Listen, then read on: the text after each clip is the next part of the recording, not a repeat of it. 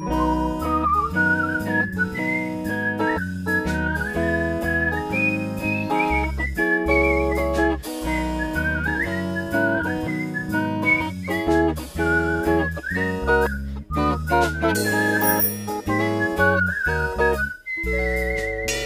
Campus-Spezialisten. Herzlich willkommen zum Podcast Die Campus-Spezialisten. Ich bin Santiago und studiere im Bachelorstudiengang Bibliothekswissenschaften an der Fachhochschule Potsdam. An meiner Seite habe ich Caroline, die im Bachelorstudiengang Archiv studiert. Hallo. Heute geht es um die Online-Lehre, die Wahlpflichtfächer und das Werkstattseminar. Kannst du dich noch an den Start vom zweiten Semester erinnern? Also bei mir verschwimmt die Erinnerung schon ein bisschen, ist auch schon etwas her, aber ein paar Sachen sind mir noch im Gedächtnis geblieben. Ähm, als Negativpunkt mal vorneweg ist mir die allgemeine Planlosigkeit hängen geblieben, sowohl die eigene als auch die von allen anderen. Ähm, viele von uns dachten häufig, mh, hm, ach, was soll das denn hier mit den ganzen verschiedenen Kommunikationsdiensten? Äh, können wir nicht einfach alle Discord verwenden?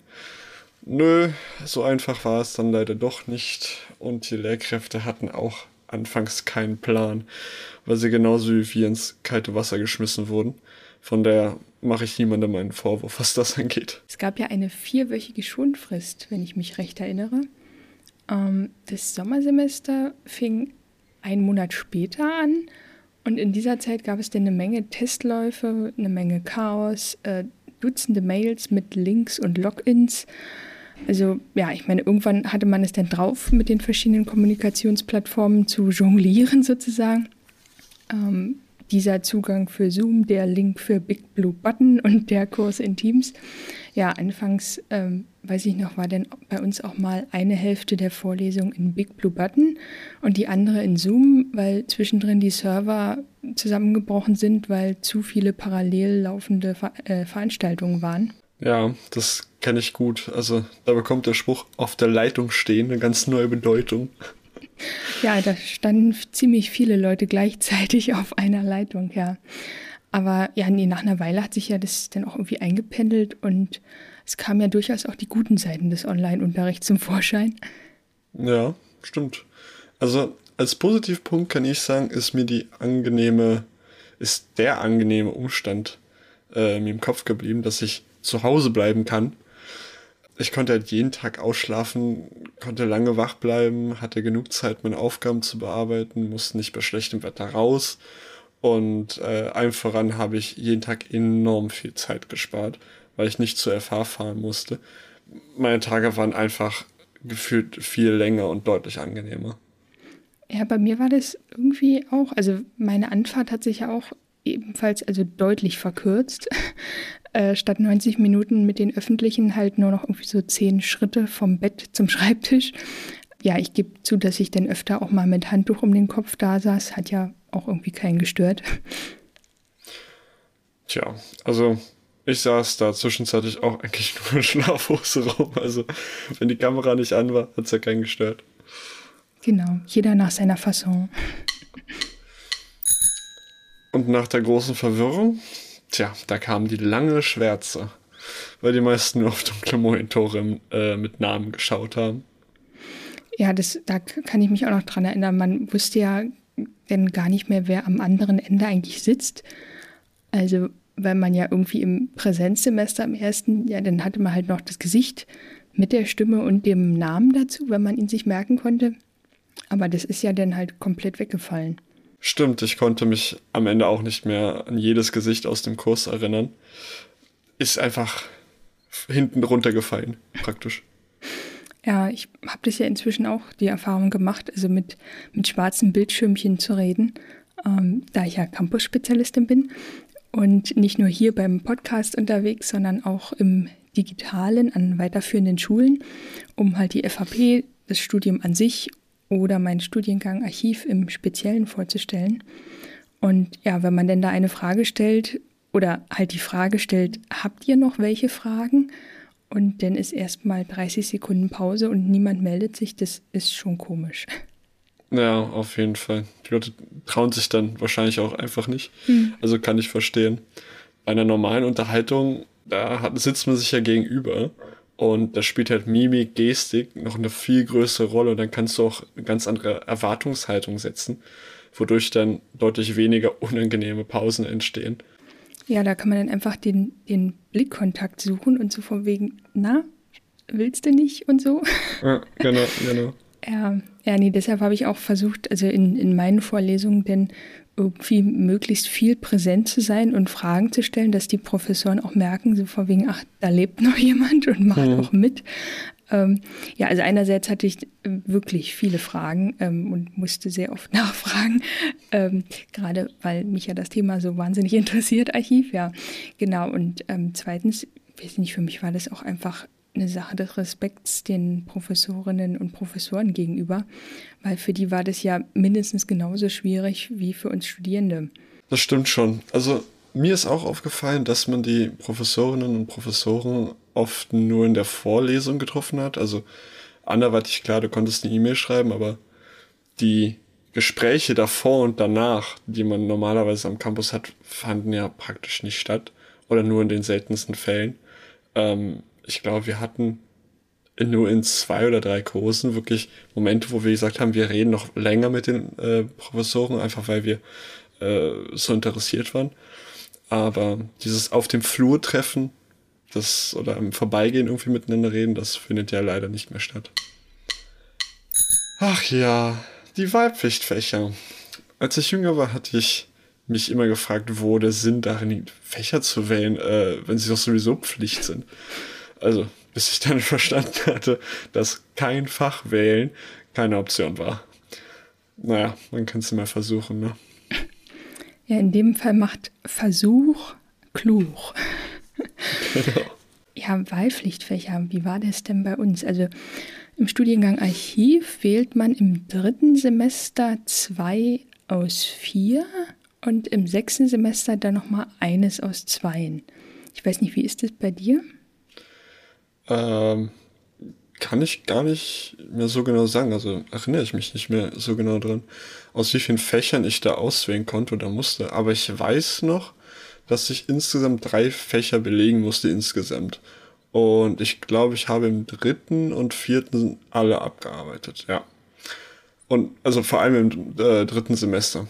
Das hat schon ziemlich viel Arbeit bedeutet, daran erinnere ich mich. Zusammen mit dem Rest aber das ging am Ende ja doch, irgendwie schon. Hast du denn ein Lieblingsfach? Oh, auf jeden Fall. Äh, historische Bildungsarbeit, das ist äh, mein Steckenpferd gewesen. Das hatte mich vorab schon äh, ziemlich interessiert, weil es da ja die äh, zwei Bereiche gibt. Also einmal die historische Bildungsarbeit selbst, wo es darum geht, Geschichte zu vermitteln. Also wie ist es früher gewesen, beziehungsweise genauer eigentlich, wie ist es aller Wahrscheinlichkeit nach früher mal gewesen. Und äh, dann gibt es noch die Archivpädagogik, wo es im Grunde darum geht, den ähm, potenziellen Nutzerinnen bzw. Nutzern nahezubringen, was ein Archiv ist, was es für Materialien darin gibt und was sie überhaupt damit anfangen können. Hm, okay. Also mein Lieblingsfach, mein Lieblingswahlpflichtfach war Öffentlichkeitsarbeit und Fundraising. Ähm, da hatten wir den Herrn Klapp als Dozenten und mit und dank ihm hatten wir einige coole Vorträge von Gästen, die er eingeladen hatte, die uns einiges über die Öffentlichkeitsarbeit in Bibliotheken, Archiven und Museen erzählt haben. Ähm, besonders hat mir gefallen, dass ich wieder durch mein Journalismusstudium einen guten Voreindruck, Voreindruck dieser Arbeit hatte und das Projekt am Ende war auch ziemlich cool, muss ich sagen. Also, weil Herr Klapp dann gesagt hat, dass er mit unserer Zustimmung natürlich ähm, diese Projektideen, die wir entwickelt haben, dann an die jeweiligen Institutionen herantragen würde, ähm, damit diese dann vielleicht wirklich umgesetzt werden. Das war, das war schon ziemlich cool. Hm. Worum, worum ging es denn dabei? Woran hattet ihr gearbeitet? Im Groben ist die Idee von unserem Projekt eine Zusammenarbeit der Staatsbibliothek unter den Linden, der Museumsinsel in Berlin und dem Humboldt-Forum in Berlin-Mitte. Ähm, der Aufhänger für diese Idee ist bzw. war die 200 Jahre Feier des Musikhauses Berlin. Ähm, nachdem wir durch Herrn Klapp erfahren haben, dass diese drei Institutionen selten bis gar nicht miteinander zusammen Projekte zum Laufen bringen können wollen, ähm, haben wir uns überlegt, wie man die drei Kulturstätten miteinander verbindet. Dabei haben wir herausbekommen, beziehungsweise dabei ist herausgekommen, eine einwöchige Ausstellung zum Thema Musik durch die Epochen. Von Freitag der einen Woche bis Sonntag zur nächsten Woche gibt es jeden Tag eine neue thematisch auf eine Epoche fokussierte Ausstellung in einem der drei Gebäude beziehungsweise in einer der drei Institutionen. Ähm, auf jeder Ausstellung sollten dann mit den Instrumenten der jeweiligen Epoche kleine Aufführungen gespielt werden. Und diese Lieder dann, die an verschiedenen Tagen gespielt werden, ähm, sondern am letzten Tag der Ausstellungswoche zu einem großen Konzert zusammengelegt werden. Also du kannst dir das praktisch vorstellen wie so ein aufgeteiltes äh, Lied. Jeden Tag hast du ein Schnipsel davon, die werden am Ende zusammengelegt und dann hast du ein fettes Konzert. Das war der Plan. Wow, ähm, das klingt ambitioniert. Ja, war es auch. Also ähm, es würde zu lange dauern, jetzt voll ins Detail zu gehen. Wir haben halt auch einen riesigen Bericht geschrieben, aber wir dachten, es sei möglich und da Fundraising ja auch ein Thema war, haben wir uns überlegt, dass man das auch finanzieren kann. Ja, Fundraising, das ist ja äh, eine echt interessante Sache.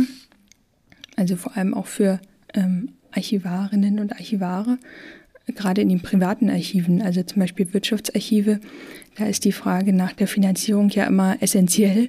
Und ähm, ja, ich habe da an der zentralen Einrichtung Weiterbildung an der Fachhochschule, ähm, die, da habe ich einen Kurs belegt, der nannte sich überraschenderweise Kulturfundraising. Und ähm, dann stand da halt drin so vor wie ja, also für Museen und Bibliotheken und so weiter und so fort. Und da dachte ich, naja, wenn das für diese Einrichtung ist, denn Archiv ist ja gar nicht so weit weg. Und ähm, genau, habe dann dran teilgenommen und eine Menge auch über die verschiedensten Quellen erfahren, die man anzapfen kann. Und ja, Herr Klapp, der war auch bei uns zu Gast und es war wirklich total interessant, mal einen Blick hinter die Kulissen zu werfen. Ähm, ja, und dann haben halt die Teilnehmerinnen und Teilnehmer von unserem Kurs alle auch ihr eigenes kleines Projekt aufgesetzt. Und es war bunt äh, durch die Bank weg, die verschiedensten Bereiche, also Film oder Festival oder Musik oder Mitmachprojekte.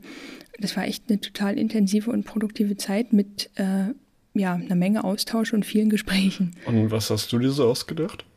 Na, also bei mir ging es darum, dass ich äh, gern ein also ein Konzept für die Finanzierung eines Kinder- und Jugendarchivs ähm, auf die Beine gestellt habe, ähm, weil ich ja denke, dass man halt also Kinder und Jugendliche durchaus äh, ins Archiv lassen kann.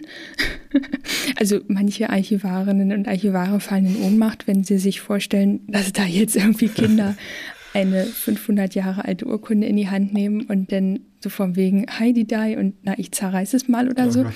Aber ich denke mal, dass man da ähm, mit genügend Vorbereitung äh, und wenn man den Kindern und Jugendlichen auf Augenhöhe begegnet, dass man da durchaus ähm, ja ohne äh, Lebensgefahr oder Gefahr für die Akten äh, ins Archiv gehen könnte. Ähm, weil die natürlich auch einen ganz anderen Blick, also im Vergleich zu Erwachsenen, eine ganz andere Sicht drauf haben, was zum Beispiel archivwürdig ist, also was aufgehoben werden sollte und was nicht.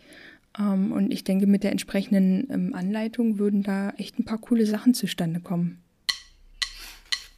Hm, haben wir nicht irgendwas vergessen? Irgendwas Wichtiges? Kommt mir so vor. Äh, irgendwas? Ja, stimmt, da war was. Ah, die Werkstatt. Die hattest du doch in der letzten Folge schon angekündigt. Ah, die Werkstatt, natürlich. Ja, falls ihr euch erinnert, ähm, ich hatte die Werkstätten in der vorherigen Folge bereits ein wenig angesprochen und heute möchte ich da noch tiefer ins Detail gehen. Hatte eure Gruppe da nicht irgendwas mit Working hier? Also diese Co-Dingsbums? Ja, genau, Co-Working Space. Ah. Also, Mhm. Um euch die Werkstatt und das Thema näher zu bringen, erkläre ich euch das erstmal als Konzept, beziehungsweise das Konzept der Werkstatt. Dann sage ich euch, was ein Coworking Space ist und dann führe ich euch durch unseren Arbeitsprozess. Also, Die Werkstätten sind im Grunde wie die AGs, die ihr eventuell aus eurer Schulzeit kennt, nur dass diese hier deutlich wissenschaftlicher sind. Ihr könnt es euch ungefähr so vorstellen. Anstatt eine wissenschaftliche Arbeit zu schreiben, an dessen Ende ihr ein ausgeschriebenes Ergebnis habt oder steht, macht ihr in dieser Werkstatt das gleiche, nur praktisch und am Ende habt ihr ein fertiges Produkt, das ihr dann euren Kommilitoninnen und Kommilitonen vorstellt. Ah, Moment, Moment. Wissenschaftliches Arbeiten, das ist ja irgendwie nicht so richtig ein Selbstläufer. Ich glaube, da musst du noch ein bisschen Input geben. Ja, guter Einwand. Dazu komme ich gleich. Aber vorher will ich euch kurz erklären, was ein Coworking Space ist. Ein Coworking Space, kurz CWS, ist, wie der Name im Grunde genommen bereits erklärt, ein Ort, an dem Menschen zusammenkommen, um dort gemeinsam oder auch jeder für sich selbst zu arbeiten. Natürlich kann man nicht einfach so in ein CWS gehen und anfangen zu arbeiten. Jeder CWS bietet Räumlichkeiten und Internetzugang als Dienstleistung an, die in Anspruch genommen werden können. Es ist also so, dass ihr Miete zahlt, in Anführungsstrichen, um in einem CWS arbeiten zu dürfen. Ähnlich einem Internetcafé. Ah ja, und jetzt die Verbindung zur Wissenschaft? Genau. Um euch das Vorgehen einer wissenschaftlichen Arbeit zu erklären, stelle ich euch unsere Vorgehensweise vor. Kommt nämlich aufs Gleiche raus. Der erste Schritt ist das Überlegen einer Forschungsfrage oder sie wird euch vorgegeben. In unserem Fall war das, welche Angebote stellen Coworking Space Betreiber und Betreiberinnen bereit, um den Wissens- und Informationstransfer der Nutzerinnen und Nutzer zu fördern und wie werden diese Angebote von den Nutzern und Nutzerinnen wahrgenommen? Ist eine sehr interessante Frage. Wobei die Forschungsfrage einen ja auch manchmal zum Verzweifeln bringen kann. Das ist dann vielleicht auch ganz gut, wenn sie vorgegeben wird.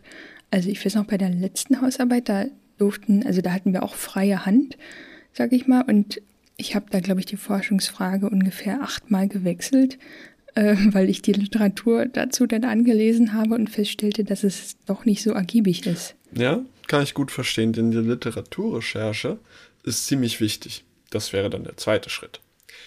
Bedeutet, ihr sucht erstmal alle Informationen zusammen, die ihr finden könnt. Wir haben uns auf Informationstransfer und Coworking Space konzentriert. Dann schaut ihr euch den Stand der Forschung zu dem Thema an, also ob es bereits wissenschaftliche Arbeiten zu diesem Thema gibt. Die ersten beiden Schritte gehen immer Hand in Hand und passieren meistens gleichzeitig. Aber es ist wichtig, sie auch voneinander trennen zu können, weil euch die Informationsmenge ansonsten überrollt. Ja, Stichwort Information Overload. Siehst du, das hatten wir doch schon mal. Da hatten wir auch einen brummenden Schädel. Stimmt allerdings. Den hatten wir auf jeden Fall auch das erste Mal, als wir im dritten Schritt unsere äh, Forschungsfrage richtig ausgearbeitet haben, beziehungsweise ausarbeiten mussten. Hast du ja auch schon erwähnt. Am Anfang überlegt ihr euch zwar eine Frage, aber die bleibt eigentlich nie gleich. Denn, wie du bereits erwähnt hast, je nachdem, was ihr bei eurer Literaturrecherche so alles findet, müsst ihr eure Frage häufig anpassen und schauen, dass sie nicht zu groß wird und genau genug bleibt. Das mussten wir nämlich mehrmals machen. War nicht so toll. Wir haben lange rumdiskutiert und bis wir dann zum vierten Punkt, der Auswahl einer Forschungsmethode gekommen sind. Eben dieser vierte Schritt ist nämlich auch einer der wichtigsten Schritte bei so einer Arbeit. Egal ob praktisch oder theoretisch. Die Methode bestimmt euer gesamtes nachfolgendes Vorgehen euer Schlachtplan, wenn ihr so wollt. Man sagt ja auch, der Wahnsinn hat Methode. Ja, könnte man so sagen. Im Grunde gibt es Dutzende von Möglichkeiten zu forschen. Aber um den Rahmen hier nicht zu sprengen, kann man sagen, dass es zwei große Methoden gibt. Es gibt die qualitative und die quantitative Forschung. Die quantitative besagt, dass ihr mit ganz vielen Daten eine Frage mit Ja, Nein, vielleicht beantworten wollt, könnt, müsst. Bei der qualitativen wollt ihr das Warum, Wie und Was einer Frage verstehen bzw. ergründen. Für unser Coworking Space Projekt haben wir uns für eine qualitative entschieden, beziehungsweise die Art unserer Frage hat diese Methode schon vorgegeben. So, das war der theoretische Teil des Projekts. Jetzt kommen wir zum praktischen Teil, der richtig Spaß gemacht hat. Im fünften Schritt haben wir nach regionalen Coworking Spaces gesucht, diese kontaktiert und angefangen an unserem Forschungsinstrument zu arbeiten. Das Forschungsinstrument war in unserem Fall ein Fragebogen für Interviews, die wir mit den Menschen vor Ort gemacht haben. In diesem Schritt konnte ich mit meinem journalistischen Vorwissen natürlich punkten, weil das, was wir gemacht haben, im Grunde genommen ganz normale Arbeit für einen Journalisten ist. Forscherinnen und Forscher, Journalistinnen und Journalisten haben sowieso ziemlich viele Parallelen, wenn man mal genau drüber nachdenkt. Und dann der sechste Punkt war dann der Pilottest des Fragebogens im Mietwerk Potsdam. Ein Pilottest ist der allererste praktische Test für was auch immer ihr testen wollt. Beim Fernsehen gibt es eine Pilotfolge. Das ist die erste Folge einer neuen Serie. Und wenn diese gut ankommt, wird weiter produziert. Na, wenn nicht, dann nicht. Und genauso ist es bei uns auch gewesen. Wenn wir gemerkt hätten, dass unser Fragebogen nicht die Ergebnisse liefert, die wir wollten, hätten wir uns ganz neue Fragen überlegen müssen. Ui, aber man muss auch mal Glück haben. Ja, absolut. So häufig wie wir im Vorfeld schon Änderungen vorgenommen oder so lange wie wir daran gesessen haben, hatten wir echt keinen Bock, da nochmal groß was dran zu ändern. Das hat viel zu viel Zeit gekostet. Und im siebten Schritt sind wir dann in die verschiedenen Coworking Spaces die wir uns vorher ausgesucht hatten, gefahren und haben unsere Interviews mit den Leuten gemacht, die dort gerade gearbeitet haben. Okay, also ihr habt die Leute bei der Arbeit gestört? Nein. Also, ja, also irgendwie schon. Aber es war im Namen der Wissenschaft, okay? Also ging das klar. Okay. Mhm. Und zu guter Letzt, das wäre dann der achte Punkt, kam die Auswertung der Interviews. Dazu haben wir die Interviews transkribiert, sprich das aufgezeichnete Interview Wort für Wort aufgeschrieben und haben uns aus diesen Aussagen die Informationen rausgeholt, rausgenommen, die wir haben wollten. Dann haben wir das Ergebnis aufgeschrieben, in einer Präsentation verarbeitet und vorgestellt. Uff, das war jetzt aber ganz schön viel, um so eine kleine Frage zu beantworten. Das war es auch schon wieder von uns. Was könnt ihr aus dieser Folge mitnehmen? Ähm, die Werkstatt ist ein super Einstieg ins Studium. Die Wahlpflichtfächer im Studium sind Pflicht, aber ihr könnt trotzdem was wählen.